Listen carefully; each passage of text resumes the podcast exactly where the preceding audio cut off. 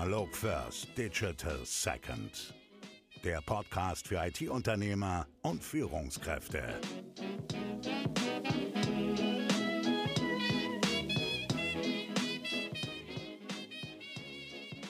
Herzlich willkommen zu einer neuen Folge Analog First Digital Second, der Podcast für IT-Unternehmer und Führungskräfte. Wir haben heute Florian bei uns, beziehungsweise sind wir zu Gast bei Florian hier in Dresden bei Lavu. Äh, Florian, herzlich willkommen im Podcast und danke, dass wir hier sein dürfen. Ja, hallo und schön, dass ihr hier seid. Ja, äh, vielen, vielen Dank. Florian, äh, du bist bei Lavu. Ähm, bevor wir starten und du ein bisschen was zu eurer Company erzählst, erzähl doch einfach mal ganz kurz äh, zu Beginn ein paar Sätze dazu. Wo kommst du her? Wer bist du? Was hast du für einen Background? Wie bist du hierher gekommen zu Lavu? ähm, ja, aktuell bin ich äh, Geschäftsführer von Lavu und auch Mitgründer. Das heißt, ich bin schon äh, von Anfang an mit dabei. Ursprünglich komme ich aus, aus Hessen.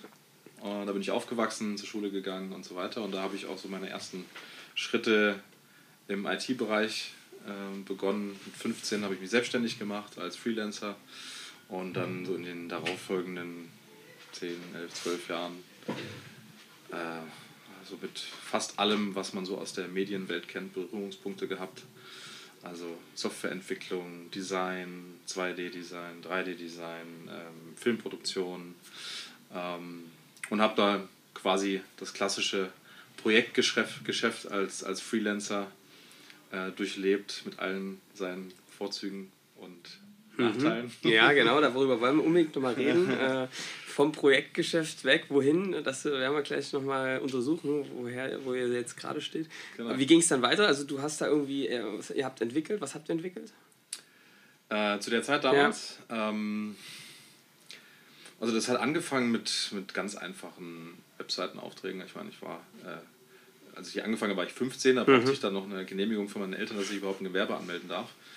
Ähm, das war quasi also noch die ersten äh, Gehversuche und über die Zeit hat sich das dann immer weiterentwickelt. Irgendwann äh, habe ich dann mit einem Geschäftspartner zusammen ein Content-Management-System ähm, auch aus, der, aus dem klassischen Projektgeschäft heraus als Produkt entworfen, worüber wir dann immer mehr und mehr äh, Kunden bedienen konnten und es dann auch skalierbarer wurde.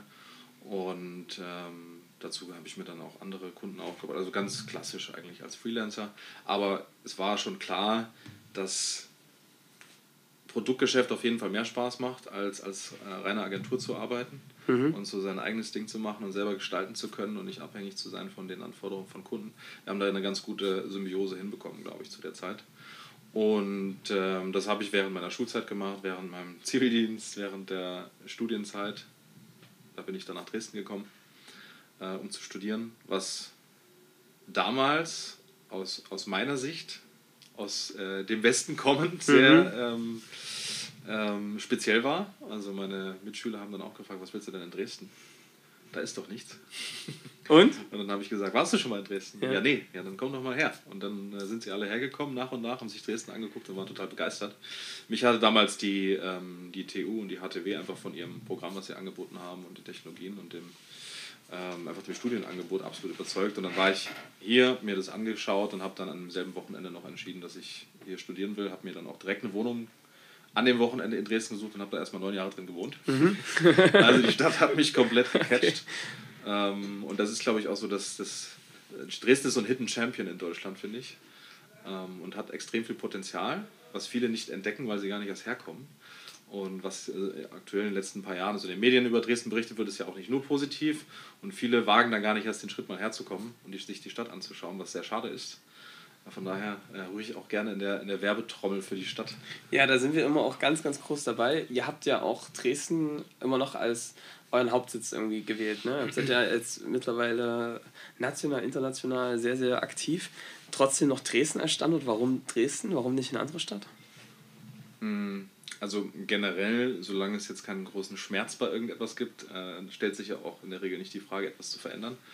Ähm, und Dresden ist für uns, also für Lavu als Standort, immer perfekt gewesen. Also die, ähm, hier sind viele junge Talente unterwegs. Das heißt, wir konnten auch in den, ersten, in den ersten Jahren nach der Gründung direkt von der HTW, von der TU Studenten begeistern, bei Lavu mitzuwirken, die dann auch quasi ins Unternehmen reingewachsen sind äh, und äh, Teil des Teams geworden sind über die Zeit. Also das ähm, so in Bezug auf Recruiting ähm, war es für uns immer ein sehr spannender Standort, weil es auch jetzt nicht so viele vergleichbare Startups in Dresden gibt, ja. wie zum Beispiel in Berlin. Mhm. Das heißt, wir müssen jetzt nicht so viel buhlen und kämpfen.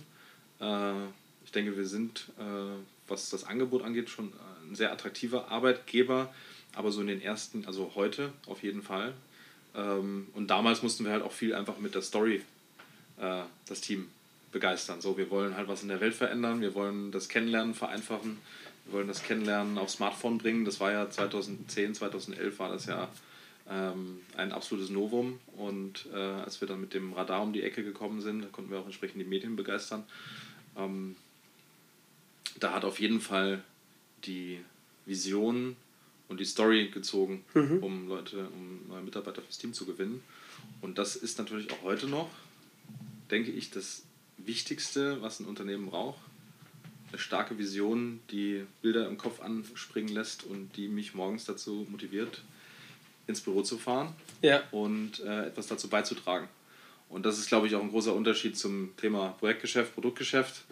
Auf, auf Projektebene zu arbeiten und zu wissen, ich habe jetzt den Milestone und den und dann gebe ich das Projekt wieder ab und dann kommt das nächste, ist halt was anderes, als wenn ich weiß, ich arbeite auf eine Vision hin, die einen Horizont von mehreren Jahren in der Zukunft hat, wo ich einen Impact in der äh, Gesellschaft schaffen kann und selber etwas dazu beitragen kann, das motiviert mich persönlich auf jeden Fall viel, viel mehr. Mhm. Und ich denke, dass das auch bei vielen anderen so ist. Und deswegen ist es auch sehr wichtig, eben genau das im Unternehmen fest platziert, platziert zu haben. Und das war für Navu in den ersten Jahren, könnte man auch sagen, war das nie ein, ein Thema, dass wir uns überlegen mussten, was ist denn unsere Vision. Ja. Die war halt klar. Mhm.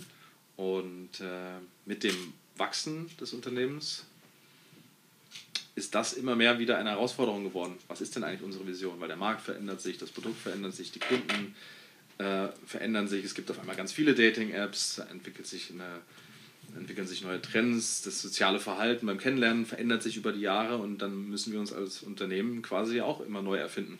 Und dann stellt sich auch die Frage, was ist denn, ist denn die Vision, die wir vor sieben Jahren hatten, heute auch noch valide? Und äh, wir sind dann auch als Unternehmen zu dem Schluss gekommen, dass das nicht der Fall ist und dass mhm. wir da kontinuierlich dran arbeiten müssen. Was wir dann auch getan haben. Und äh, im aktuell und für die nächsten Jahre haben wir uns als Ziel gesetzt, die Einsamkeit zu bekämpfen oder cool. das Gegenteil von Einsamkeit in die Welt zu bringen. Ähm, es gibt kein Wort dafür, deswegen haben wir, heißt die Vision auch das Gegenteil von Einsamkeit.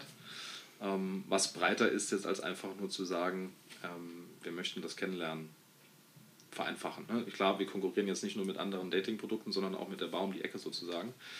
Und ähm, dadurch, dass das aber jetzt in die Gesellschaft reingewachsen ist, das ganze Thema Mobile Dating, ähm, mussten wir uns dahingehend neu erfinden. Und die Einsamkeit ist einhergehen mit der digitalen Vernetzung, die mhm. immer mehr stattfindet, und auch ein immer größeres und, und wichtigeres Thema geworden. Man würde ja eigentlich meinen, wenn man besser vernetzt ist, fühlt man sich weniger einsam, aber dadurch, dass die Menschen dann eben auch nicht mehr so viel rausgehen, ähm, ist das ein Thema, wo noch viel mehr Aufmerksamkeit, äh, auf das viel mehr Aufmerksamkeit gerichtet werden sollte und auch mehr Forschung betrieben werden sollte, äh, wie man sich damit auch sozial und auch psychologisch auseinandersetzen sollte in der Zukunft. Und da wollen wir uns eben noch stärker platzieren. Äh, es bringt jetzt nichts, die Augen zu verschließen und zu sagen, äh, digitale Vernetzung ist totaler Quatsch und äh, wir müssen das jetzt alles lassen. Das hat ja auch sehr viel mit Innovation und Fortschritt zu tun. Aber die Frage ist, wie man es betrachtet, aus welchem Blickwinkel und wie man damit am besten umgeht. Also gehen wir quasi genau da rein und versuchen dort dann Mehrwerte zu schaffen. Mhm. Cool. Also das heißt, ihr habt ähm, tatsächlich eine Entwicklung von erstmal dem Ziel gehabt, äh, wir wollen das Kennenlernen vereinfachen, so den, den First Touchpoint irgendwie die Leute schneller zueinander und besser zueinander bringen. Und seit jetzt habt ihr das jetzt für euch noch erweitert, äh, einfach weil ihr gemerkt habt, es gibt andere relevante, weitere relevante Themenbereiche, wo sich das eigentlich weiter erstreckt. Ich finde das Thema äh, sehr, sehr relevant, dass die, auch die Intensität der persönlichen Beziehungen digital einfach manchmal nicht so hoch ist, als wenn man sich gegenüber sitzt. Ähm, finde ich sehr, sehr cool. Lass uns da gleich mal drüber sprechen, äh, was ihr da tut. Ihr habt ja eine, oder du hast da eine sehr bewegte ähm, Zeit. Vielleicht lass uns da noch mal reinspringen. Wie ist denn die, die Idee entstanden für Lavu? Also du bist hier in Dresden gewesen. Ähm, hast du da jemanden bist du jemandem begegnet oder wie, wie kamst du der, zu der Idee? Also meine persönliche, mein erster Punkt in die Richtung war, als das, das ich glaube, das zweite iPhone auf den Markt kam und man dann äh, eigene Apps entwickeln konnte und dann bei mir im Kopf so anging, wow, ich kann jetzt ein Produkt entwerfen, ne, selber als Softwareentwickler und auf einen Schlag einen riesengroßen Marktplatz an Menschen erreichen, die das dann nutzen können. Distributionsweg ist klar, Marketing ist alles schon klar, ich muss eigentlich nur noch das gute Produkt bauen. Und äh, zu der Zeit habe ich mich dann entschieden, ähm, da tiefer reinzugehen, das zu lernen. Also ich wollte eine iPhone-App bauen, konnte noch kein Objective-C programmieren, also habe ich mir dann, konnte mir aber auch kein, äh, kein Mac leisten und dann habe ich mir bei äh, der Agentur, bei der ich seinerzeit äh, mein Pflichtpraktikum äh, während des Studiums machen musste, ein Mac Mini ausgeliehen und dann damit rumexperimentiert, die Sprache gelernt und dann mein erstes, ähm, ja, mein erstes, eine erste App entwickelt, ähm, zusammen mit dem Geschäftspartner, mit dem ich auch vorher jahrelang schon gearbeitet hatte. Das war eine Taxi-App, die lustigerweise im selben Monat released wurde wie äh, äh, MyTaxi, was mhm. heute jeder kennt. Hieß damals noch anders. Also die andere App hieß damals noch anders. Meine hieß Fire Taxi, die andere hieß One Touch Taxi. Und ähm, aus dem Nichts ist das ein Riesenerfolg geworden. Ne? So, und äh, die Downloadzahlen gingen hoch. Und äh, anfangs haben wir uns gefreut, dass wir den ersten Döner jetzt davon kaufen können. Und dann irgendwann äh, konnte ich davon meine Miete bezahlen. Also das war schon echt cool. Ähm, am Ende ist es dann aber an einem gewissen Punkt ähm, hat sie sich nicht mehr weiterentwickelt. Da hätte man dann strategisch größer denken müssen. Und das haben wir so als, als Zweierteam dann nicht bewerkstelligt bekommen. Aber ich hatte auf jeden Fall schon Feuer. Ich war schon Feuer und Flamme für das ganze Thema Apps. Und zu der Zeit brauchte ich noch ein Diplomthema. Und äh, das ganze Jahr über werden, also ich habe in der HTW in Dresden studiert mhm. und das ganze Jahr über werden da kontinuierlich Praktikumsthemen, Diplomthemen und so weiter ausgeschrieben, die dann per E-Mail rumgesendet werden. Und das hat mich in der gesamten Studienzeit nie weiter tangiert, weil ich hatte meine Aufträge, ich hatte zu tun. Ich brauchte nichts mehr, habe ich so gedacht. Und äh, an einem Tag bin ich gerade nach Hamburg gefahren, glaube ich, kam eine E-Mail rein von wie eine von diesen vielen und ich habe diese E-Mail gelesen und da ging es um ein Diplomthema und dann hat es bei mir, keine Ahnung, es hat gekribbelt irgendwie. Ja, ganz komisches Gefühl, ich wusste, da ist irgendwas.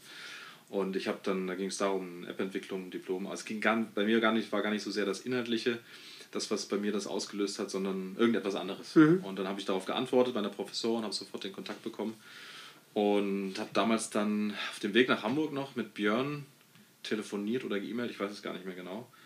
Ähm, und wir haben dann für den darauffolgenden Montag einen Termin ausgemacht. Und dann, ja, dann bin ich äh, ins Büro von, äh, von damals noch Dampfer.net, das war ein soziales Netzwerk ja. in, in Dresden. Ähm, Björn war einer der Mitgründer und da habe ich mich mit Björn und seinem Bruder Ben ähm, in Dresden hier im Büro getroffen. Ist auch, da ist quasi auch das ähm, das Büro, wo früher Dampfer entstanden ist, da ist, ist quasi auch der Grundstein für Lavu entstanden mhm. später. Ja, dann haben wir uns getroffen, haben dann drei, vier Stunden gequatscht, geredet über Gott und die Welt und wir wussten, wir müssen auf jeden Fall irgendwas zusammen machen. Und das Diplom war halt gar nicht mehr wirklich wichtig für keinen von uns. Es war also wirklich so ein, ein Gefühl, da, da ist gerade Magie, da, da muss irgendwas passieren. Und ähm, ja, dann haben wir das Ganze noch ein paar Monate oder ich glaube sogar ein Jahr noch wirken lassen, haben uns überlegt, was man tun könnte, was wir tun könnten. Äh, ich habe dann parallel noch mit einem Kommilitonen äh, eine kleine Agentur für App-Entwicklung gegründet und ähm, wir haben es quasi also jetzt nicht äh, auf Krampf gestartet, sondern uns einfach erstmal dazu entschieden, irgendwann etwas gemeinsam machen zu wollen. Und ähm, somit war so Technologie schon klar, wir wollen irgendwas mit Apps machen das Team war klar, weil dann kamen eben noch mehr Menschen dazu. Da war mhm. noch David dabei, der auch damals äh, Dampfer mitgegründet hat. Ich habe noch André mitgebracht von der, von der Uni. Und äh, Tobi und Alex waren dann auch noch mit dabei. Also ihr seid echt ein großes Gründerteam gewesen. Ja, wir sind ne? sieben Gründer und äh, wir haben uns dann irgendwann alle kennengelernt. Also quasi wie so drei Grüppchen. Wir haben uns dann alle irgendwann kennengelernt und es gab halt vorher schon verschiedenste Vernetzungen. Und dann waren wir alle so an einem Tisch sozusagen Oh, und ich glaube, Tobi hatte damals äh, die Idee mit Dating, dass das doch ein, super spannendes Geschäftsmodell ist, weil an sich kennenlernen will man sich immer. Also was wir damals gedacht haben, kennenlernen mhm. möchte man sich immer. Ähm, Mobile Apps ist gerade so der Trend, wo es noch nicht so viel Wettbewerb gibt, wo wir uns aber gut platzieren könnten, weil wir die, äh, das Wissen haben. Ähm, wir haben Eigenkapital, was wir für den Start einsetzen könnten. Wir haben schon einige Unternehmen in unserem also unsere eigenen Unternehmen, wo auch schon Teams vorhanden sind, auf die wir dann perspektivisch zurückgreifen könnten. Also eigentlich ein ziemlich gutes Setup und als Geschäftsmodell äh, uns, es war so die Zeit, wo Facebook gerade nach Deutschland kam und StudiVZ mhm. aus dem äh, Markt radiert hat, sozusagen. Ja. Und dann haben wir uns überlegt, was könnten wir denn machen? Soziales Netzwerk ist dann nicht so eine gute Idee, weil als Nutzer möchte ich ja wahrscheinlich nur ein soziales Netzwerk auf meinem Handy haben und nicht zehn. Ja. Also passt das nicht so gut. Und bei Dating haben wir uns gedacht, ist es ja eher andersrum. Das heißt, wenn ich Single bin und möchte jemanden kennenlernen, dann möchte ich lieber so viel Reichweite wie möglich generieren und das kann ich dann wahrscheinlich über verschiedenste Dating-Apps. Das heißt, gesetzt den Fall, wenn wir jetzt sowas machen und in drei Jahren kommt irgendein Produkt aus den USA nach Deutschland, was dann mit Tinder tatsächlich auch passiert ist, ähm, ist das für uns eher etwas, was den Markt belebt, als äh, was uns schadet. Und ähm, deswegen haben wir uns dann am Ende auch für Dating entschieden und natürlich ist es auch für uns ein praktisches Tool gewesen, tatsächlich äh, neue Leute kennenzulernen. also wir waren auch selber Kunde, ja, äh, was natürlich gut. auch sehr wichtig ist, wenn ja. man das Produkt selber benutzt und ausprobiert. Sehr und authentisch. Genau, es war also quasi alles authentisch. Die Zeit hat gepasst, das ja. Team hat gepasst, die Idee hat gepasst. Äh, dann haben wir kurz mit der Planung begonnen, zwei, drei Monate äh, geplant, wie es genau weitergehen soll, also auch mit Softwareplanung und allem drum mhm. und dran. Und dann ging es los. Dann haben wir die erste Version, ich glaube im Sommer 2011, an den Start gebracht und das hat dann die Bildzeitung in Dresden mitbekommen. Die fanden das halt sehr spannend. Ne? Radar, Punkte, wo man irgendwie Leute in der Umgebung sehen kann. Also das war so eine der, eurer, eurer, eurer so Innovationen, ne? das, das ist so eines der Kernelemente, dass ihr da genau. also das erste Mal ein Radar geboten habt, wo ich gesehen habe, wo sind hier Singles irgendwie genau. noch in der Region, die, die jemanden genau. suchen. Genau, also das gab es so in ja. der Form noch gar nicht. Ja. Und das war aber das plakative Feature, um zu erklären, was das Produkt tatsächlich mhm. macht. Also ich starte die App, sehe den Radar, ich bin in der Mitte und, und drumherum sind bunte Punkte. Und das sind andere Menschen, die auch jemanden kennenlernen wollen. Also mhm. Also total simpel erklärt. Ja. Und äh, so fand das eben auch die Presse. Und eine Woche später hat das dann äh, Sat1 mitbekommen und fanden das auch extrem spannend und haben das dann ihre 20 Uhr Nachrichten gepackt. Das heißt, eine Woche nach dem Release waren wir dann schon in den 20 Uhr Nachrichten bei Sat1 und haben entsprechend Reichweite generiert dadurch. Drei Minuten später ist dann, äh, sind dann unsere Server erstmal eingebrochen. ähm, damit hatten wir auch nicht gerechnet, aber das hat eine, eine Welle an, äh, also war dann wie so ein PR-Ping-Pong sozusagen. Mhm. Ne? Das hat dann eine, also eine Medium hat dann das nächste aufgegriffen und das war so unser großer Glücksmoment am Anfang fürs, für das initiale Wachstum, weil bei einer Location-based Plattform und dann muss auch noch ums Kennenlernen gehen ja. in Echtzeit es ist natürlich sehr wichtig, eine hohe Dichte an Menschen, ähm, an zumindest so den Ballungszentren erstmal zu generieren. Mhm. Und das hat extrem geholfen, weil so viel Kapital hatten wir dann auch nicht, um ein großes Marketing zu betreiben. Ja. Jetzt kommst du, kamst du damals, wenn ich so richtig verstanden habe, eher aus dem B2B-Bereich, oder? Du hast ja für andere Unternehmen irgendwie Dinge entwickelt. Genau. Ähm, und seid direkt reingestartet ins B2C. Ähm, was hat sich da aus deiner Sicht verändert? Äh, das sind ja schon zwei Welten, das Projekt und das Produktgeschäft. Was hat sich da für dich anders dargestellt? Mhm.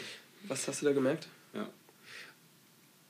Also die ersten Berührungspunkte hatte ich schon mit der App vorher, weil das mhm. auch B2C war. Jetzt auf einmal mit einer riesengroßen Reichweite. Und der große Unterschied für mich ist eben, es gibt keinen, also der Kunde kommt eben nicht bei dir vorbei und sagt, das ist meine das ist das, was ich haben möchte. Ähm, vielleicht sogar, das sind die Milestones und ich bin bereit, dafür so und so viel auszugeben. Findet man eine Lösung dafür. Ne? Ja. Das heißt, da sind ja sehr viele Restriktionen, die da im, im Projektgeschäft mit einhergehen.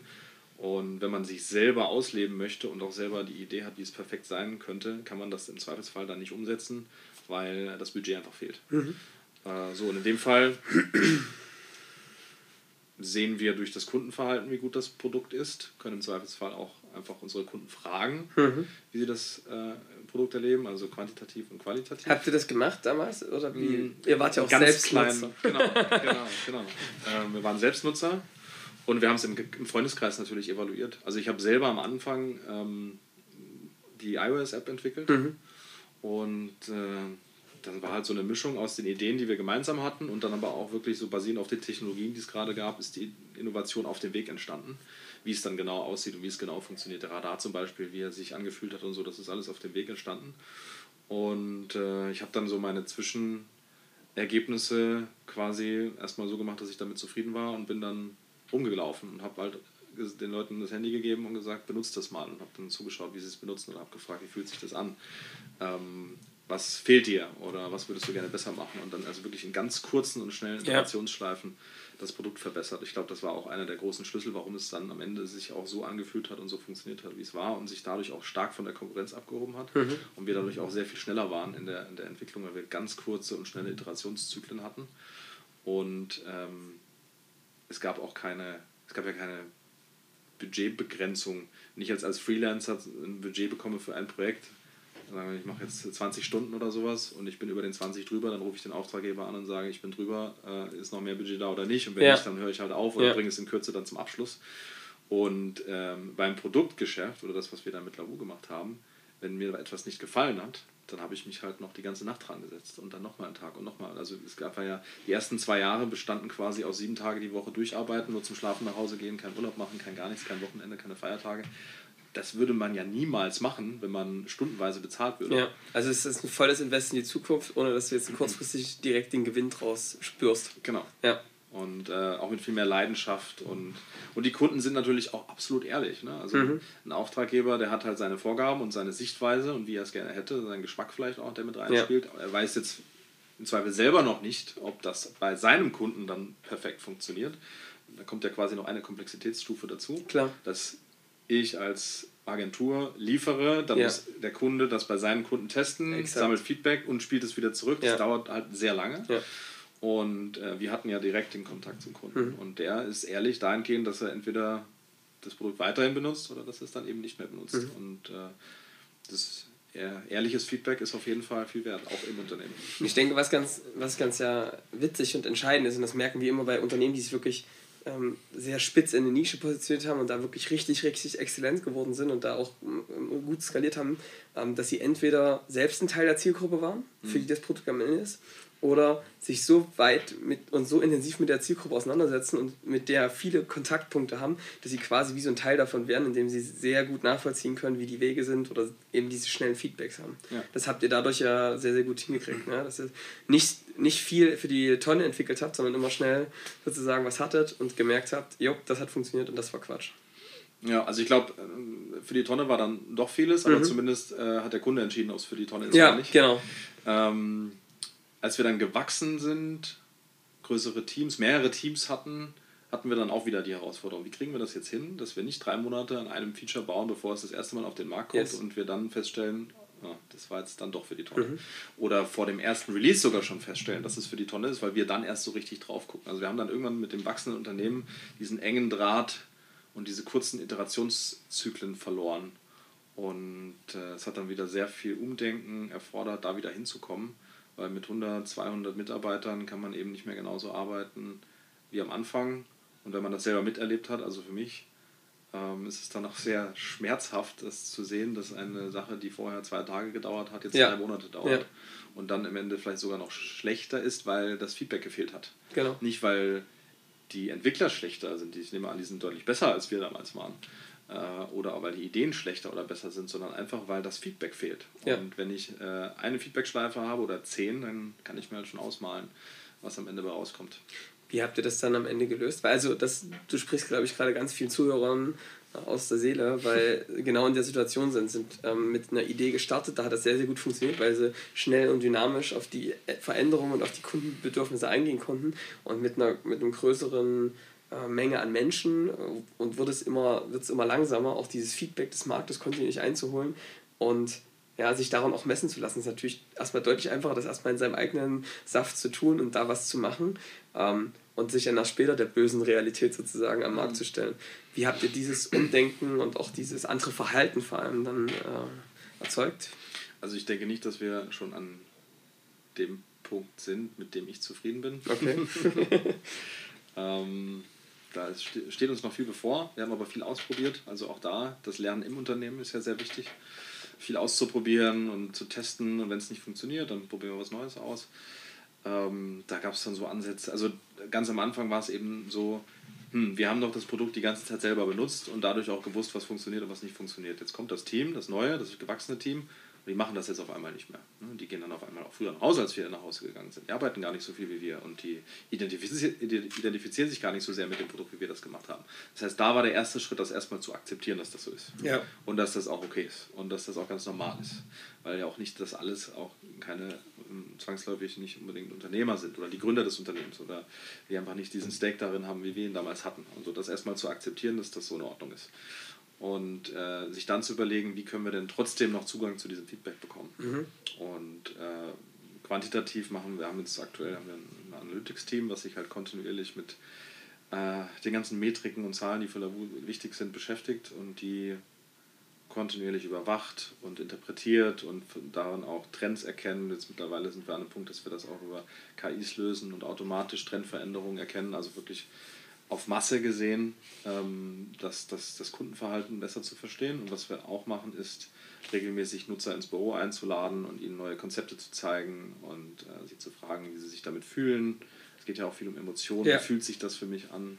Wie geht es mir dabei? Ich kann von einem Nutzer äh, eines Produktes jetzt nicht unbedingt erwarten, da hochqualifiziertes Feedback zu bekommen und der mir genau sagt, was sein Problem ist, sondern ich muss halt sehr viel zuhören und beobachten. Genau. Und äh, da einfach zu sammeln, haben wir auch ein Team, was sich in Customer Insights, äh, was sich genau damit beschäftigt, die Kunden besser zu verstehen. Und das fließt dann in die äh, Produktplanungsprozesse unserer Produktteams wiederum ein. Das heißt, wir haben eine Evaluationsphase, es gibt eine neue Idee, dann wird die evaluiert, dann kommen eben solche äh, Kundentests, dann machen wir vielleicht noch ein paar kleine AP-Tests im Produkt, um erstmal eine Richtung zu bekommen. Oder wir nutzen unser CRM-System, also versuchen mit Push-Messaging oder mit E-Mails, was auch immer, erstmal eine Kommunikation auszuprobieren, ob da überhaupt eine Resonanz entsteht, wenn wir so kommunizieren also so tun, als hätten wir das Feature schon zum Beispiel. Smoke-Tests sind auch so. Sehr, sehr genau, wir nennen das Wild White West Technik. genau. ja, welcher Saloon sozusagen, durch welchen Saloon bewegen sie sich und dahinter genau. ist erstmal nur eine Pappwand und man genau. sammelt erstmal qualifizierte Anfragen. Genau, ja. so ist die Richtung äh, überhaupt richtig. Denn anfangs haben wir das nicht gemacht und einfach drauf losentwickelt und als wir das erste und das zweite Mal dann ein Team drei, vier Monate an einem Feature gebaut hat und wir dann festgestellt haben, das will ja gar keiner haben, und wir da, also ein Team einen Monat lang zu bezahlen, kostet auch nicht wenig Geld. Ein Büro dafür bereitzustellen, äh, plus die, äh, der mögliche Motivationsverlust, nachdem äh, das, was da gebaut wurde, dann gar nicht live geht. Das sind, das sind ja alles Risiken, die mit einhergehen. Das heißt, wir wollen uns im Vorfeld jetzt schon und müssen uns auch im Vorfeld ähm, mehr Sicherheit verschaffen, ob das, was wir machen wollen, das Richtige ist. Yeah. Und deswegen sammeln wir quasi in dieser Vorphase erstmal ganz viel Input und bis es dann dazu kommt, dass ein Team wirklich daran arbeitet, ist dann schon sehr viel passiert. Und äh, aber auch da das Team zum Beispiel mit abzuholen, da wirklich alle Gehirne, die hier im Unternehmen arbeiten, zu befähigen, sich einzubringen, ist immer eine Herausforderung. Äh, zu viel Freiheitsgrad kann mhm. zu Chaos führen, zu wenig Freiheitsgrad, äh, dann geht das Ownership verloren. Also da so diesen Sweet Spot zu finden, das ist und bleibt eine Herausforderung. Und das, wird es wahrscheinlich auch immer sein. Ja. Denn hat man einen, ist man einen Schritt gegangen, verändern sich dann wieder viele andere Dinge und dann darf man sich darum kümmern, die dann auch wieder äh, weiterzuentwickeln. Also die perfekte Lösung, ich kenne sie noch nicht und mhm. wahrscheinlich wird es sie auch nicht geben. Ja. Äh, wichtig ist, dass wir also auch im Unternehmen kontinuierlich lernen, uns weiterentwickeln und wenn die nächste Herausforderung kommt, da eben dann auch wieder offen drauf zu, zu reagieren. Und was, denke ich, äh, hinsichtlich Innovation und Weiterentwicklung viel bringt, ist ähm, ein Umfeld zu schaffen, in dem Fehler nicht so großen Schaden anrichten können, also wie so ein Sandkasten sozusagen, wo man erstmal ausprobieren kann und testen kann und davon ausgehend dann neue Dinge zu evaluieren. In der Vergangenheit haben wir oft darüber nachgedacht, ein Innovationsteam zu haben zum Beispiel, haben das auch umgesetzt teilweise. Und dann sind da ganz viele tolle Ideen entstanden, die aber teilweise gar nichts mehr mit dem Produkt zu tun haben, hatten oder viel zu groß waren. Ähm, deswegen ist es, denke ich, hilfreich, diese, dieses innovative Gedankengut direkt im Team und im Prozess kontinuierlich zu schaffen in kleinen mhm. Schritten.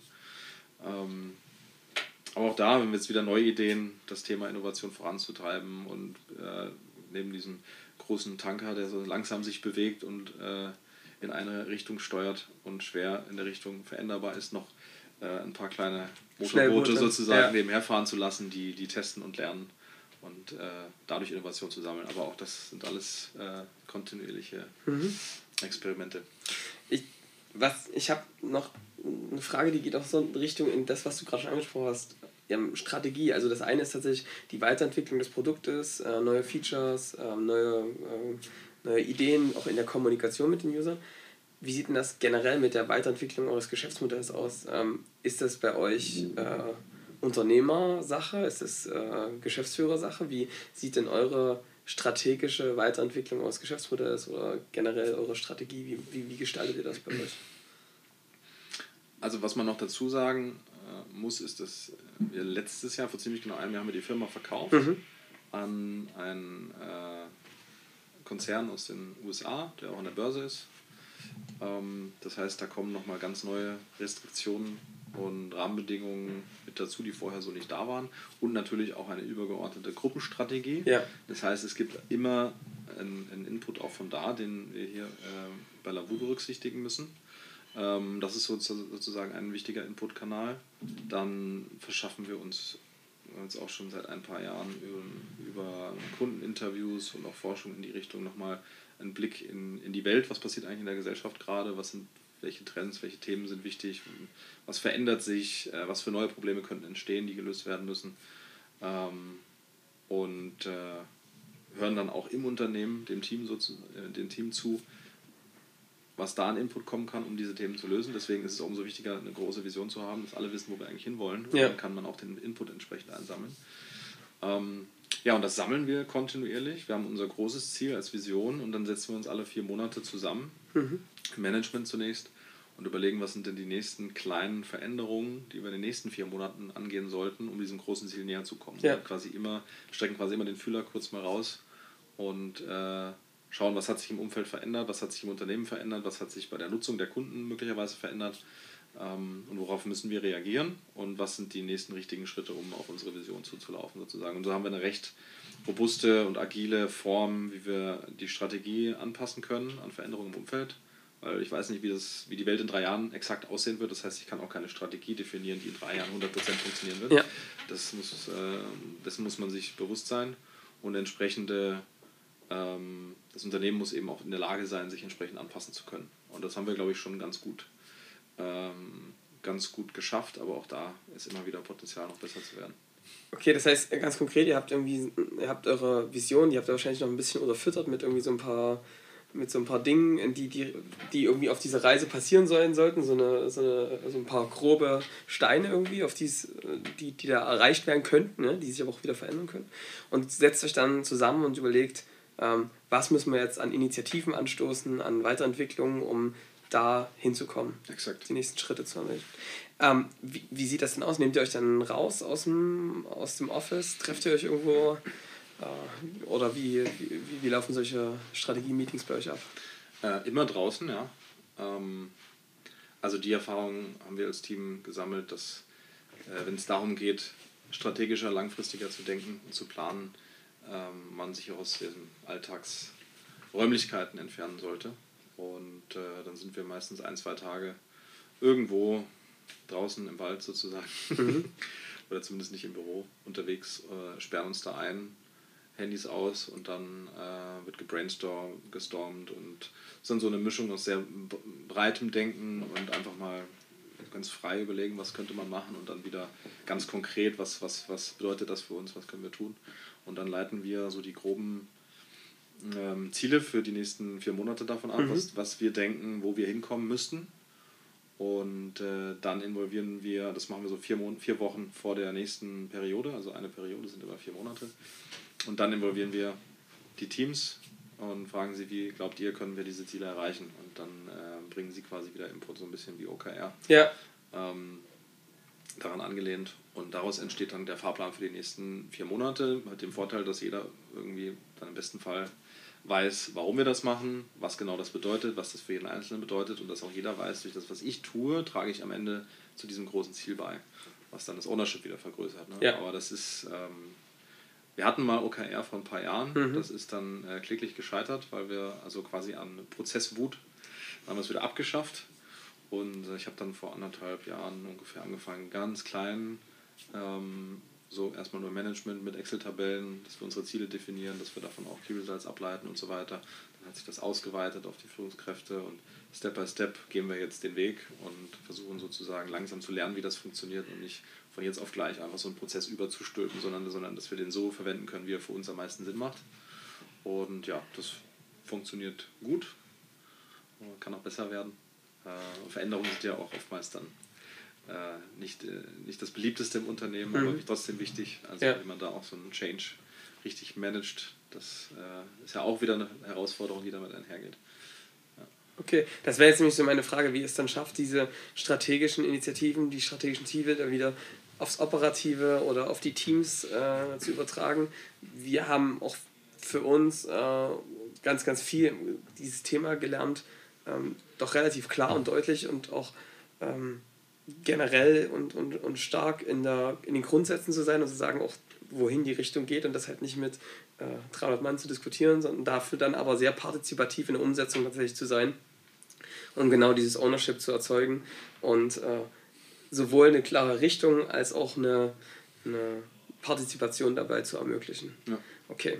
Oh, auf diesem Weg dahin, den ihr euch da, äh, den ihr lauft, hattet ihr auch in der Vergangenheit ja echt so ein paar äh, Dinge auch zu bewältigen. Äh, da gab es viele Hochs, gab es auch mal das ein oder andere äh, Down. Was waren denn so die Tiefschläge, die es bei euch gab und was habt ihr daraus für euch gelernt? Was, was sind so die, die Learnings für euch aus der Vergangenheit? Also der, der größte und bedeutendste und auch wichtigste Tiefschlag ist, äh, war 2016, als wir die Razzia bei uns im Büro hatten, mhm. die auch in der Presse ähm, äh, aufgetaucht wurde, wo ja, die, die Anschuldigung war, Lahu würde Fake-Profile erstellen, um die Nutzer zu täuschen. Und das ging damit einher, dass äh, damals zwei Geschäftsführer waren vorübergehend in Urhaft und es war eine Razzia in, in unseren Büros in Dresden, in Berlin, bei allen Gründern zu Hause, bei mir zu Hause auch. Nach 8.30 Uhr klingelt es an der Tür und dann steht das LKA vor der Tür. Spannende Erfahrung. Ja. Äh, spannend, ja. Ähm, und das hat natürlich sehr viel nach sich gezogen. Ne? Im Kern das Verfahren wurde nach drei Monaten wieder eingestellt. Wir waren absolut kooperativ und haben alle Daten, die benötigt wurden, rausgegeben, haben sogar noch Software entwickelt, um diese Daten schneller rausgeben zu können. Also wir haben wirklich alles getan, um das äh, möglichst schnell zu einem Abschluss zu bringen. Aber im Team hat sich natürlich dann, äh, haben sich dann viele Fragezeichen aufgetan und das ganze Thema Vertrauen, was ja elementar wichtig ist, damit man überhaupt zusammen an einem Ziel arbeiten kann, war natürlich stark angekratzt. Und äh, wir hatten einen äh, Spätinvestor drin, 2015 kam der rein und auch der hat dann kalte Füße bekommen. Das heißt, auch mit dem äh, Investor aus den USA, der das quasi nur aus den Medien mitbekommen hat. Und äh, da ist natürlich dann auch, sind auch einige Fragezeichen ja. entstanden. Und so mussten wir dann an mehreren Fronten arbeiten, um das Vertrauen wieder aufzubauen. Und ähm, hatten dann auch durch die, äh, naja, die neuen Gegebenheiten sozusagen und auch die Tatsache, dass der Investor äh, unsicher geworden ist, mussten wir das Unternehmen verkleinern. Wir mussten einige Mitarbeiter gehen lassen und sind dann von 250 auf ungefähr 100 Mitarbeiter haben wir uns verkleinert. Also ein, paar davon durch, durch Kündigungen, viele auch, dass Verträge ausgelaufen sind und so weiter. Das heißt, das äh, dieser Weg, auf dem wir bis dahin waren, so wir erobern die Welt und mhm. wir werden jetzt alles schaffen und wir gehen äh, in die USA und diese großen Gedanken und so, waren also von jetzt auf gleich einfach eingestellt. Und so als Gründerteam auch, wenn man so mehrere Jahre schon an, an, an so einer Idee und der Umsetzung gearbeitet hat und auf einmal dann jemand einen Knopf drückt und sagt, nee, jetzt ist, äh, das war's jetzt, äh, das ist schon, das kann schon ein sehr harter Schlag sein und jeder von uns hat das anders äh, verarbeitet und aufgenommen. Was wir, was wir gelernt haben in der Zeit, ist auf jeden Fall, wie man ein gesundes Unternehmen aufbauen kann und wieder aufbauen kann, wie man Vertrauen wiedergewinnt, wie wichtig Kommunikation ist, wie wichtig Transparenz ist. Also wir haben dann zum Beispiel zu der Zeit auch äh, gelernt, dass im Team gar nicht so richtig klar war, wie unser Geschäftsmodell tatsächlich funktioniert oder wie viel von den Umsätzen, die wir machen, wir tatsächlich auch wieder reinvestieren und dass mhm. dann unterm Strich vielleicht auch gar nichts übrig bleibt. Ne? Und ähm, haben dann durch viel Aufklärung im, im, Unternehmen erstmal wieder für Vertrauen ge gesorgt, viel erklärt, wie funktioniert das, wie funktioniert das, wie funktioniert das Geschäftsmodell. Ähm, und haben uns wirklich komplett nach innen erstmal konzentriert. Oftmals kam auch die Frage, was hat das für die Kunden bedeutet. Da ist, tatsächlich hat sich da nicht viel getan, die haben das gar nicht mitbekommen. Äh, kriegt man ja öfter mal in der Presse mit, dass bei irgendwelchen Konzernen irgendwelche ähm, rechtlichen Schritte eingeleitet werden, was auch immer, aber als Nutzer merkt man das meistens gar nicht. Ja. Und so war das bei uns eben auch. Aber im Unternehmen war es halt extrem wichtig, dass mhm. wir da wieder Vertrauen schaffen. Und das haben wir dann über mehrere Monate äh, intensiv betrieben, haben dann ein äh, neues Management-Team aufgebaut. Da bin ich dann auch zu der Zeit in meine jetzige Rolle äh, als Geschäftsführer gekommen, damals noch zusammen mit Ben. Äh, haben wir dann quasi als Doppelspitze äh, ungefähr ein, ein, Jahr lang ähm, das Unternehmen geführt. Heute mache ich es alleine. Erst dann letztes Jahr, als das Unternehmen verkauft wurde, ähm, hat er dann den Staffelstab quasi an mich komplett übergeben. Mhm. Und äh, rückblickend haben wir, war das, hat das, glaube ich, dem Unternehmen sogar sehr gut getan. Also ja, dieser Tiefschlag. Krass. Äh, und für mich war es in der Zeit auch so dieser Gedanke, der mich angetrieben hat, dass ich dachte, ja, das ist jetzt zwar echt scheiße, was gerade passiert, aber es hat halt auch extrem viel Potenzial, da wieder rauszukommen. Mhm. Durch diesen Glauben und diese Überzeugung, dass wir das auf jeden Fall schaffen werden, haben wir es dann, glaube ich, auch geschafft. Weil es gibt natürlich, genauso wie bei der Gründungsphase eines Unternehmens, extrem viele im Umfeld, die sagen, schaffst du nicht, kannst du nicht, ist unmöglich, gibt es keinen Markt für. Hab ich so doch gewusst. Ja, ja. Genau. Dann gibt's dann, und das, dagegen muss man sich natürlich ja. behaupten und sagen, ja, das ist ja schön, dass du die Meinung hast, äh, respektiere ich auch komplett, aber ich bin davon überzeugt, dass es klappen wird. Alleine diese Überzeugung ist schon ein sehr großer Beitrag zum Erfolg. Man weiß es nie, man hat nie eine Gewinn- äh, oder eine, eine, Erfolgsgarantie, egal wie viel Erfahrung man schon hat. Mhm. Ich glaube, man weiß es, man weiß es halt einfach vorher nicht. Aber diese Überzeugung, das schaffen zu können, ist extrem wichtig. Und also auch als wir mit Labu angefangen haben, gab es einige, die gesagt haben, ja, das ist doch Quatsch, das schafft ihr nicht. Ne? Wie wollt ihr das denn machen? Ne? Hier aus Dresden. Mhm. äh, mit ein paar Leuten. Ja. Und am Ende haben wir es dann trotzdem geschafft. Ja. Ähm, es sind halt so kleine Schritte, da baut eins aufs andere auf und deswegen ist das große Ziel und die Überzeugung so wichtig. Ja, und aus der Zeit damals haben wir halt sehr viel, äh, sehr viele wichtige Sachen gelernt und ich glaube, seitdem sind wir auch sehr viel erwachsener geworden im Unternehmen und äh, führen bewusster und haben auch für unsere Führungskräfte bieten wir zum Beispiel Führungskräfte-Coachings an, weil ja viele, die hier arbeiten, da reingewachsen sind, auch zum Teil in ihre Führungsrolle reingewachsen sind, ohne dass das jemals jeder jemand professionell gelernt hat. Und ähm, zumindest so die groben Stolpersteine, die kann man dann doch leicht beseitigen, wenn man die Basics lernt. Und äh, das machen wir jetzt eben auch. Das finde ich ganz spannend. Da haben wir im Vorgespräch schon mal drüber kurz gesprochen. Gerade dieses Thema ähm, von der Fachkraft in die Führungskraft zu kommen, auch sich diesen den Rollenwechsel auch bewusst zu werden. Was sind denn so die Dinge, die, die Werkzeuge, die Gedanken, die ihr euren Führungskräften mitgebt, damit ihr merkt, guck mal, das sind so irgendwie Grundlagen, die wir brauchen, um ja, keiner würde einen, einen Bauingenieur irgendwie was bauen lassen, ohne dass der, dass du weißt, dass der das irgendwie mal gelernt hat und so die Grundwerkzeuge das mhm. beherrscht. Was gebt ihr denen so mit? Ja, also erstmal die grundlegende Frage ist, also für mich gibt es eine Unterteilung zwischen Fachkraft, Führungskraft und Unternehmer mhm. Äh, oder Fachkraft, Manager, Unternehmer, ja, je nachdem, wie genau. man es nennen möchte. Und je nach Rolle, die ich ausübe, habe ich verschiedene Ausprägungen von diesen drei Komponenten. Ja. Also als Fachkraft habe ich wahrscheinlich 80, 90 Prozent Fachkraftaufgaben, was dann sein kann, Software zu bauen, äh, ähm, eine Präsentation zu erstellen oder was auch immer, also wirklich selber etwas zu schaffen mit dem Fachwissen, was ich habe oder Daten zu analysieren beispielsweise, Umfragen durchzuführen, das sind dann alles so im Bereich Fachkraft. Äh, Wenn es ums Managen geht, dann muss ich eben Prozesse koordinieren, ich muss nachhalten, ich muss ähm, eine Richtung überwachen, also Controlling und solche Sachen kommen da alle noch mit dazu. Und als Unternehmer geht es auch geht's sehr viel darum, wo geht die große Reise hin, ja. was für neue Möglichkeiten sind da, wie kann ich neue Möglichkeiten zusammenführen, um dadurch Innovation zu schaffen und so weiter. Und mhm. Je nach Rolle habe ich eben verschiedene starke Ausprägungen davon. Und was wir in den ersten Jahren gemerkt haben, war, dass viele aus dem Team auch gerne eine Führungskraft geworden wären, sich aber gar nicht darüber im Klaren waren, was das eigentlich bedeutet. Ja. Was das heißt, wenn ich Softwareentwickler war, ich meine, ich habe es ja auch selber diese einzelnen Phasen durchlaufen, ähm, und lieben gern Code baue den ganzen Tag ne? und dann auf einmal Führungskraft werde, dass ich das dann nicht mehr machen kann. Mhm. Vielleicht noch 5% oder 10% meiner Zeit kann ich mich, äh, um irgendwie noch einen, einen, Draht zu haben zum Team, das vielleicht auch noch machen, aber die primären Aufgaben sind dann Führung, Kommunikation, sehr, sehr viele Meetings und dann auch zu sagen, dass Meetings nicht per se schlecht sind, sondern dass die einfach dazugehören, dass ich mit, Menschen rede. Genau.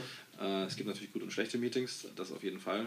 Äh, man sollte ihnen auf jeden Fall eine Chance geben. Ja. Weil es kann auch sein, dass man einfach viele schlechte Meetings hat und deswegen Meetings nicht mag. Man hat es aber, also ganz oft erlebe ich, man hat es eigentlich selbst in der Hand. Wenn man es wirklich verändern will, kriegt man es auch verändert. Es ist halt einfach ein Tool, was du in, den, in einem Moment sehr hilfreich sein kann, in einem anderen Moment äh, schädlich sein kann. Genau. genau. Ja, und das ist so die, die Grundfrage erstmal, will, mhm. welche Rolle will ich denn selbst überhaupt ausüben? Will ich ja. Fachkraft sein? Will ich Manager sein? Will ich vielleicht Unternehmer sein? Ne? Und was braucht das Unternehmen gerade? Mhm. Wenn das feststeht und jemand möchte wirklich etwas Bestimmtes machen, zum Beispiel von der Fachkraft zur Führungskraft wechseln, ähm, ja, dann geht es halt erstmal darum, so das kleine einmal eins, das, das Laufen lernen zu lernen. Und das ist auch total okay, dass man da eben nicht alles sofort kann. Ja. Und ähm, das ist auch eine Sache, die wir erst im Unternehmen in der Kommunikation lernen mussten nicht von Anfang an da 100% zu erwarten, sondern zu sagen, du bist jetzt da und wir gehen jetzt gemeinsam zu diesem zweiten Schritt in der mhm. Zukunft.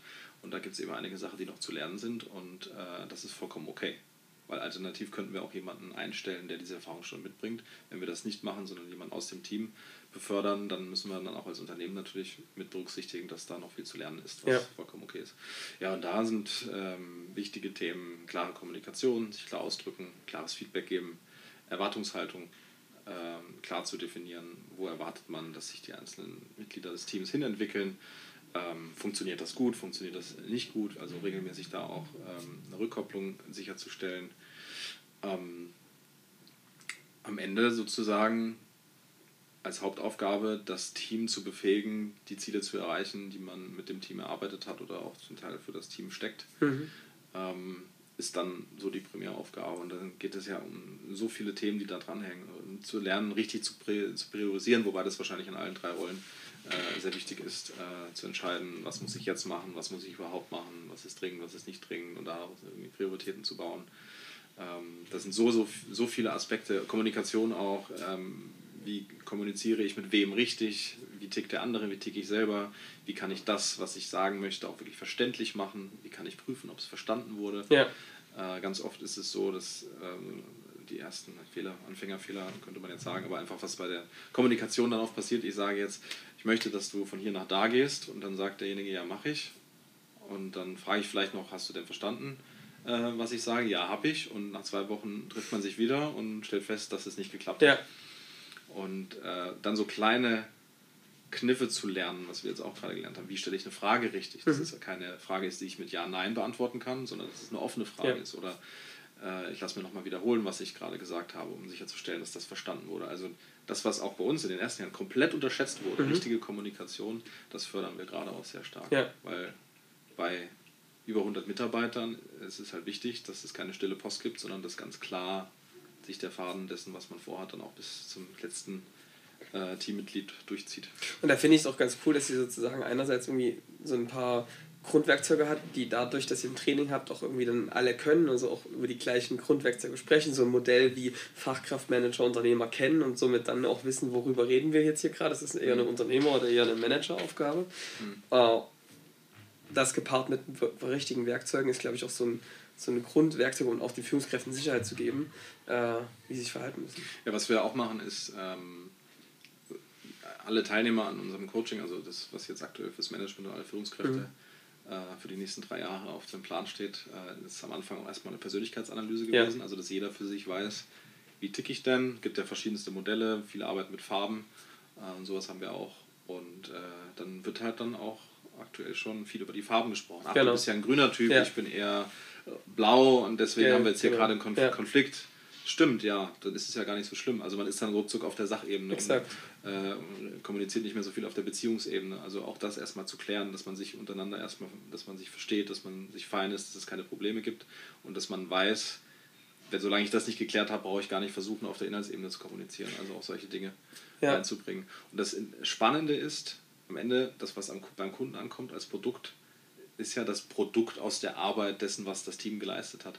Und deswegen sollte da meiner Meinung nach auch ein sehr hohes Grad an Stimmigkeit sein. Also mhm. dass das, was, was wir im Unternehmen, also was wir im Produkt haben wollen, dass wir das auch im Unternehmen leben. Und so Teil der neuen Vision und neuen Mission, die wir uns gesetzt haben, ist eben auch, dass es jetzt beim Dating nicht mehr nur noch darum geht, äh, das perfekte Date zu haben, sondern dass man Erfahrungen sammeln kann, dass man Dinge über sich selbst lernt, dass ja. man sich reflektiert, dass man sich besser versteht, dass man den anderen besser versteht äh, und dadurch auch das ganze Thema Einsamkeit, ähm, dass man sich damit, ähm, dass man das, dass man die Einsamkeit reduzieren kann und das ist ein Denken, was bei uns in den Teams eben auch da ist, ne? ja. also sich besser untereinander verstehen und so. Super. Also dass es quasi alles in Resonanz zueinander steht. Ähm, wenn da ein großer Unterschied vorhanden ist, glaube ich, dann ist es schwer, ein Produkt zum Erfolg zu bringen, weil dann bin ich die ganze Zeit damit beschäftigt, zu predigen, wie es eigentlich beim Kunden ankommen soll, obwohl wir es intern vielleicht ganz anders leben. Also es, ist halt echt, es hat echt was, wie du es vorhin schon gesagt hast, mit einem Gefühl zu tun, ne? was du sozusagen auch intern lebst und wo du eine gute Einstellung zueinander hast, kannst du, glaube ich, auch ein Geschäft, ein, ein, am Ende ein Produkt bauen, was dazu passt, nach, äh, zu eurem Kunden. Also ich finde gerade an dem Farbmodell ganz spannend, dass es ja dann vor allem nicht nur ums, ah ja, du bist zu akzeptieren geht, sondern sogar ums, ach, gut, dass du ein blauer Typ bist und ich schätze, dass, dass du genau, das ist ja jetzt die Sicht, die du jetzt hier reinbringen musst, genau. damit wir jetzt hier nicht irgendwo sinnlos reinrennen, ähm, sondern mal auch jemanden haben, der skeptisch das mal kritisch hinterfragt, genau. ähm, weil wir sonst blind in irgendwas reinrennen, was wir eigentlich gar nicht wollen. Ja, also ein Wertschätzen von Persönlichkeitsmerkmalen. Ja, exakt. Ähm, dass wenn man das nicht weiß und in einem heterogenen Team sich befindet, was es ja immer heißt, heterogene Teams sind wichtig und so, ja, was bedeutet das denn, ein heterogenes Team zu haben? Das heißt, dass man sich nicht immer versteht, dass mhm. es Reibung gibt. Und äh, dann ist eben wichtig zu sagen, danke, dass du den Punkt reinbringst und wir jetzt darüber reden können, anstatt zu sagen, ich finde das nicht gut, dass du nicht so denkst wie ich. Ja. Weil dann habe ich lieber, dann brauche ich ein homogenes Team. Genau. Dann verstehe ich mich super, aber dann habe ich wahrscheinlich äh, wenig äh, Fortschritt. Dann steht jeder auf seiner Insel, aber so eine richtige Beziehung zueinander entsteht da nicht. Ne? Genau. Und ja. deswegen es ist extrem hilfreich, wie du schon sagst, das zu wissen. Der ist blau, der ist rot, der ist grün und gelb mhm. und was auch immer. Äh, diese Menschen bringen unterschiedliche Aspekte mit in die Diskussion und die sind alle wichtig. Ja. Ähm, und am Ende ist es auch wichtig, dass einer die Entscheidung trifft und verantwortlich ist mhm. zum Beispiel, aber dass alles mit berücksichtigt wird, ja. was, was auf den Tisch gekommen ist und dass jede Meinung am Ende dann auch zählt oder jeder Input, äh, konstruktiver Input äh, eine wichtige Rolle spielt finde ich total spannend. Du hast gerade das Wort heterogene Teams angesprochen. Ich weiß, äh, hast du auch vorhin schon berichtet, dass ihr irgendwann einen Switch gemacht habt und auf, ganz stark auf heterogene Teams ähm, gesetzt habt. Wie kam das und äh, wie kannst du vielleicht kurz beschreiben, wie sieht das bei euch aus? Mm, also aktuell ist es so, dass wir mm, sozusagen Kunden- oder feature-orientierte Teams haben. Das heißt, da geht es dann um die bestimmte Themenbereiche betreuen oder bestimmte Challenges betreuen, die sich dann über mehrere Wochen, Monate hinziehen äh, und dafür dann Features bauen.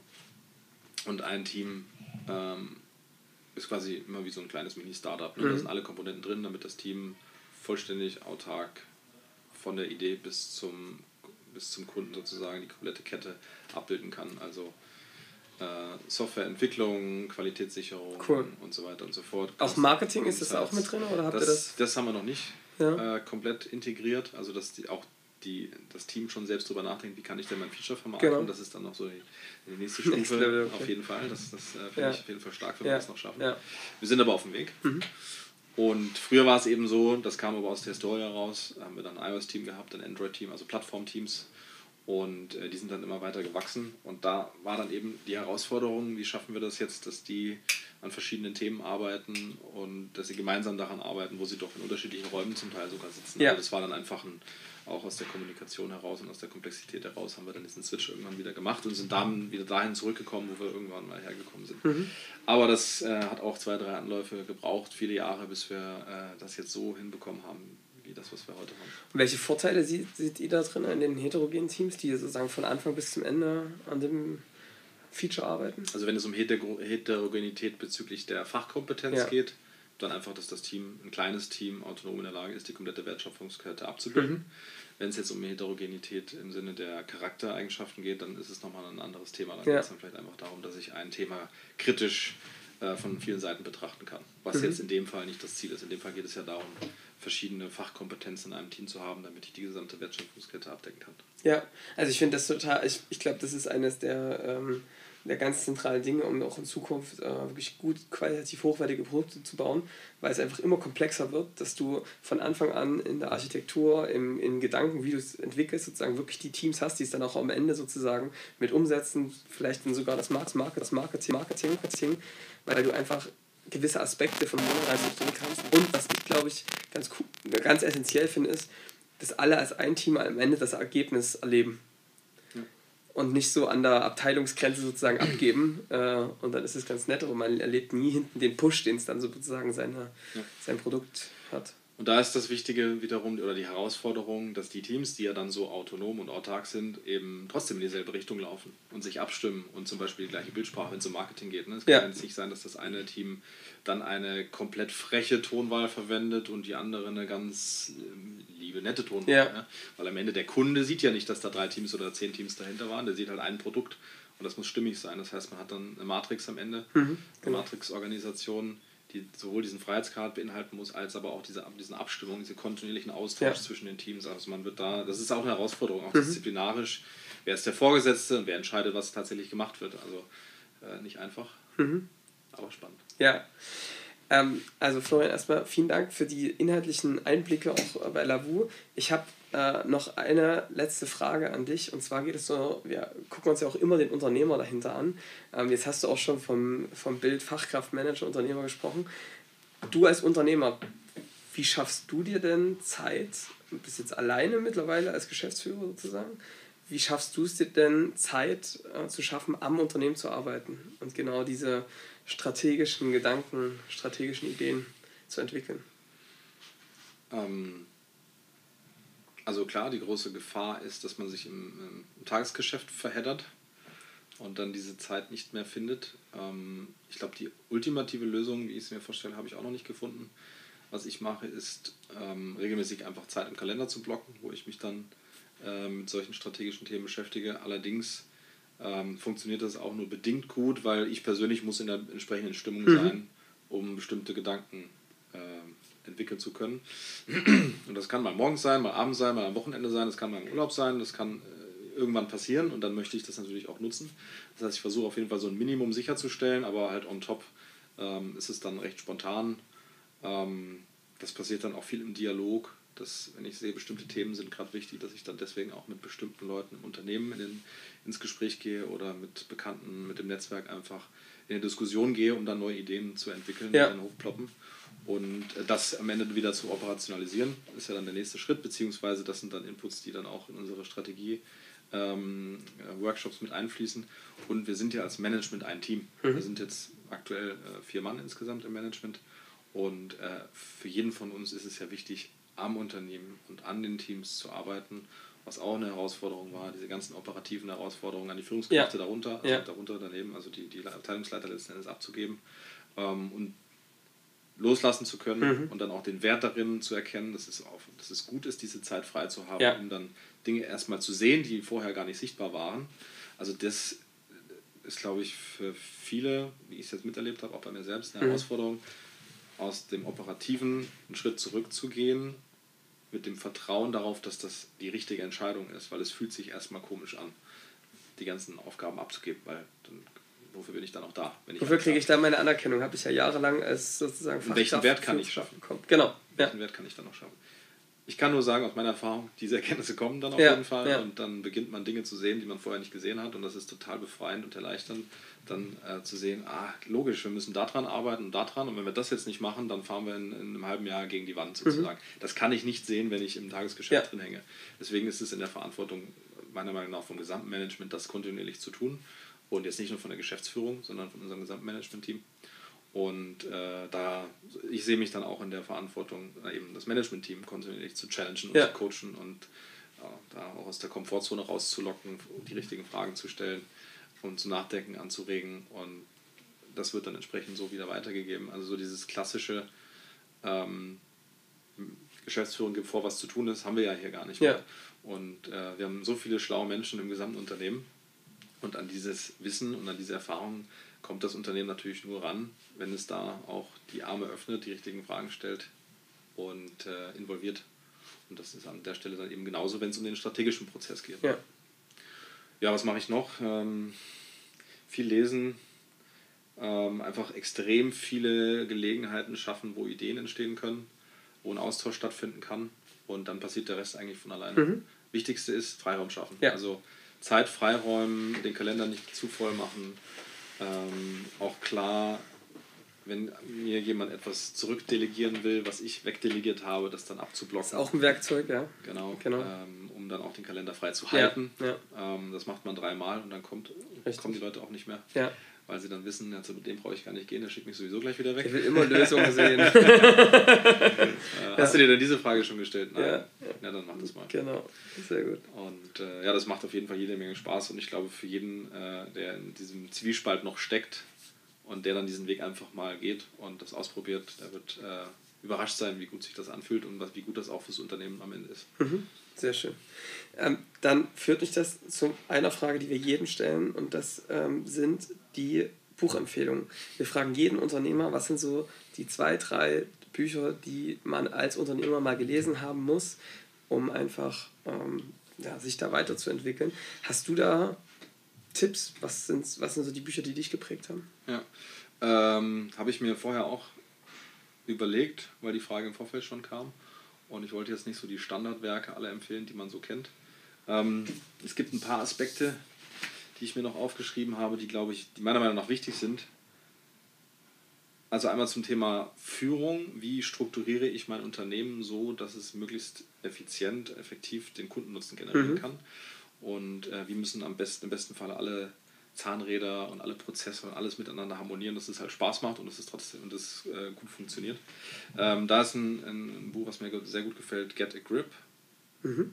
Äh, von Gene Wickman und Mike Patton. Da geht es quasi, also Get a Grip ist, ähm, es gibt dazu noch ein zweites Buch, das heißt Traction und die beide beschreiben auf unterschiedliche Art und Weise, wie man äh, das EOS, Entrepreneurial Operating System, auf sein Unternehmen äh, oder wie man das im Unternehmen implementieren kann. Äh, Get a Grip ist eher so die die Geschichte, wo erzählt wird, wie, man so, wie sowas tatsächlich mal passiert ist und Traction mehr so das Handbuch dafür. Sehr wertvoll, finde ich. Mhm. Und äh, ich habe vieles daran wiedererkannt, was wir schon machen und vieles auch äh, gesehen, was wir noch machen können. Also das zum Thema Unternehmensführung und Gestaltung. Dann ähm, zum Thema Leadership. Wie führe ich gehirngerecht sozusagen? Ähm, gefällt mir Leading Brain sehr gut. Mhm. Von äh, Frederike Fabricius und Hans Hagemann. Ich habe mhm. jetzt nochmal die Autoren direkt mit rausgeschrieben. Das ist vorbildlich. äh, Hans Hagemann war auch tatsächlich ein Coach von, äh, mhm. für Lavu eine Zeit lang und dann hat, äh, als wir uns kennengelernt haben, haben habe ich ihn gefragt, ähm, wie ich denn rausfinden kann, ob er ein guter Coach für uns ist. Und dann hat er gesagt, dann liest doch mal mein Buch. Ja. und das habe ich dann direkt gelesen und das äh, finde ich auch sehr, sehr spannend, wenn es darum geht, wie führe ich Menschen, was bewirkt meine Sprache beim Gegenüber, ähm, was, was werden für Emotionen ausgelöst? Wie reagiert der Körper physisch auf bestimmte ja. Stresssituationen? Was bewirkt das wiederum? Also es bringt einen großen Schwung an Empathie und äh, effizientere Führung, wenn ich weiß, was passiert mit mir, mit meinem mhm. Körper eigentlich tatsächlich, was löst das Reden und die Kommunikation alles aus. Ähm, dann noch Führen, Leisten, Leben von Malik. Ja. Ist ein Standardwerk, ja. äh, fand ich aber auch sehr gut. Ja. Ich habe es nicht komplett durchgelesen, aber ich, das, was ich gelesen habe, hat mir sehr gut gefallen. Äh, und dann noch ein Psychologie-Klassiker, Miteinander reden, Schutz mhm. von Thun. Mhm. Äh, da geht es viel um ja, Verständnis. Tatsächlich, äh, was wahrscheinlich wenige Unternehmer sich jetzt äh, einfach mal so in die Hand nehmen würden, weil es nicht so naheliegend ist. Aber Kommunikation ist so wichtig und sich richtig zu verstehen ist so wichtig, ähm, dass das meiner Meinung nach auf jeden Fall eine eine gute Lektüre ist, die man auch gut verstehen kann. Also ja. Das ist jetzt nicht so hochtrabende Psychologie wissenschaftlich, dass man jetzt, jetzt mal schwer rankommt. Also ich kam, bei mir, für mich war es jetzt so. Äh, ja, und letzte Empfehlung auch zum Thema Führung Multiplier von Liz Wiseman. Da geht es quasi darum, äh, wie kann ich nicht mich selbst zum äh, großen Genie der Menschheit machen, sondern mein Team stattdessen. Ja. Also wie kann ich möglichst viele Genies hervorbringen genau. und andere befähigen, anstatt zu unterdrücken. Ja. Ähm, auch viele, da sind auch viele spannende Denkanstöße enthalten. Also auch das wieder der Weg zur persönlichen Freiheit äh, gut abzugeben, bessere genau. Leute zu entwickeln als man selbst sozusagen, genau. ähm, um einfach da auf persönliche Freiheit zu bekommen. Ja. Super. Florian, vielen, vielen lieben Dank. Das war äh, echt spannend, interessante Einblicke. Vielen lieben Dank. Hat mich sehr gefreut, das Gespräch mit dir zu führen. Ebenso, sehr gerne. Hey, ich bin's nochmal, Johannes. Ich hoffe, dir hat die Folge gefallen und du hast wertvolles Wissen für dich mit herausnehmen können. Es sollen noch mehr Leute von dem Wissen, den Erfahrungen, den Geschichten dieser IT-Unternehmer und IT-Unternehmerinnen profitieren. Und deswegen würden wir uns freuen, wenn du die Folge auf den sozialen Medien, das heißt auf LinkedIn, auf Xing teilst, ihn gerne in iTunes mit 5 Sternen bewertest und abonnierst oder einfach twitterst darüber. Wie hat es dir gefallen? Ähm, mit dem Hashtag A1D2. Ich wünsche dir jetzt einen wunderschönen und erfolgreichen Tag und freue mich auf die nächste Folge gemeinsam mit dir. Bis dahin.